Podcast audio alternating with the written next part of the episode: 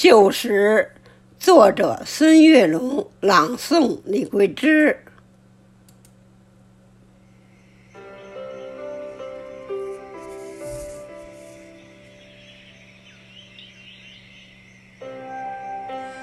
黄昏中，那朵槐花在风中轻摇。你把旧时的记忆融进了西桥。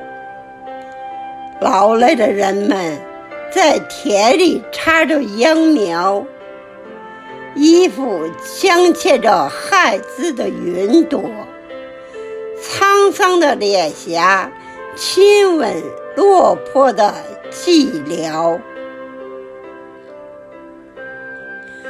蚂蚁在山下诉说黑暗的可怕，喜欢黑夜的鸟。